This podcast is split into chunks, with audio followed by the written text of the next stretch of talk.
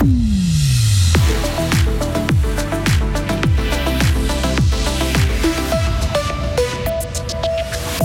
Fribourg médaillé de bronze des faillites, un titre qui ne fait pas plaisir et qui semble être un rattrapage du Covid. Des trajets plus longs pour ne plus avoir besoin de courir pour prendre votre prochain train. Les CFF annoncent de grands changements pour 2025. Renan prend du galon.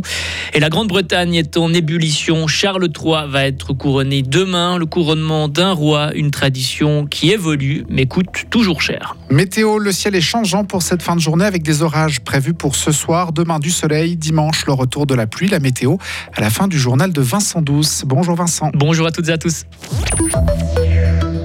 Le canton de Fribourg est sur un podium peu glorieux, celui des faillites d'entreprises. Seuls les Grisons et Balleville font pire. Environ 15 000 entreprises ont fait l'objet d'une procédure de faillite l'année dernière dans toute la Suisse, un chiffre en augmentation de plus de 6% par rapport à 2021. Mais à Fribourg, l'augmentation des faillites est de 14%, Hugo Savary. En passant de 442 faillites d'entreprises à 512 en une année, notre canton n'est pas un exemple, d'autant plus si l'on prend en compte les dissolutions d'entreprises pour cause de carence de l'organisation. Cette fois-ci, les chiffres passent même de 472 entreprises à 708 soit une augmentation tout de même de près de 40%. Et est-ce qu'on peut déjà dire que ces faillites vont se poursuivre en 2023 Dur à prédire, mais néanmoins on peut supposer que oui. L'Office cantonal des faillites a publié ses chiffres pour le premier trimestre de cette année. Et pour l'heure, le canton part sur des bases encore plus élevées qu'en 2022. Fin mars, 225 nouvelles procédures d'insolvabilité étaient déjà enregistrées. Et si l'on multiplie par 4 pour l'ensemble de 2023, on comprend que l'année passée sera certainement battue. Et comment est-ce qu'on peut expliquer ce boom des faillites Tout bêtement, la pandémie en est la principale raison. Selon l'Union patronale fribourgeoise, ces chiffres sont probablement un effet de rattrapage du Covid. Pendant la pandémie, il y avait en effet moins de faillites grâce au crédit Covid, ce qui a permis aux entreprises fragiles de survivre un moment. Ce n'est désormais plus forcément le cas. Les petites entreprises et les startups sont celles qui payent le plus le retour à la normalité. Merci Hugo. il y a quand même un motif de satisfaction. Ces faillites ne semblent pas avoir influencé le nombre de chômage qui reste stable dans le canton de Fribourg. Le taux de chômage atteint 2,1% au mois d'avril et il est de 2% au niveau suisse. C'est le plus grand changement depuis 20 ans. Les horaires des trains vont être largement modifiés en 2025. Elles ont été présentées aujourd'hui à Fribourg avec un objectif lutter contre le manque de ponctualité et, mettre, euh, et permettre la réalisation de travaux ces prochaines années. Les temps de parcours vont augmenter de quelques minutes. C'est le prix à payer pour stabiliser le réseau. Autre nouveauté, la Suisse romande aura un deuxième nœud ferroviaire en plus de Lausanne. Il s'agit de Renan.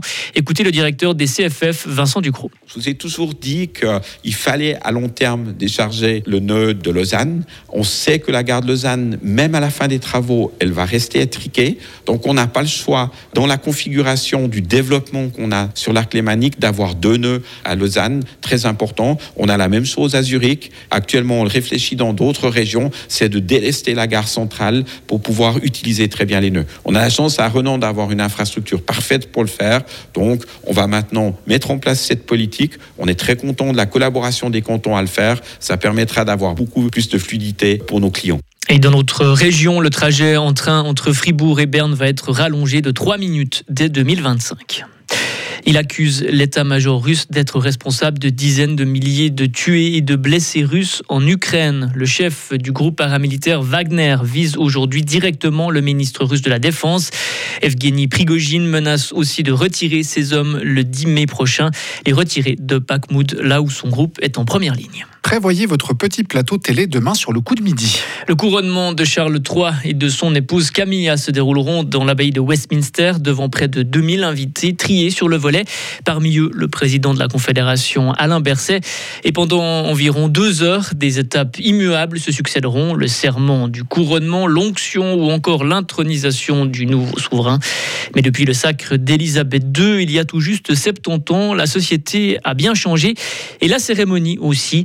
Caroline Cook est pasteur de l'église anglicane de la Côte dans le canton de Vaud. Il y a par exemple des personnes de foi, de croyances différentes qui participeront à donner des insignes royaux au roi pour refléter euh, l'accueil à toute foi dans le culte et, dans la Grande-Bretagne, dans le Royaume-Uni. Il y aura aussi une prière que le roi va faire lui-même.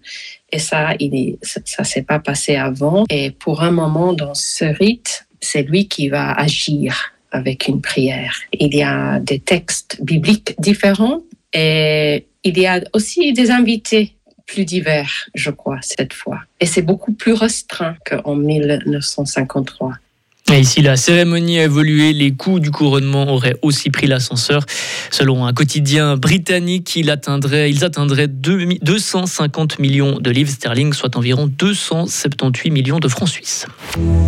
Retrouvez toute l'info sur frappe et frappe.ch.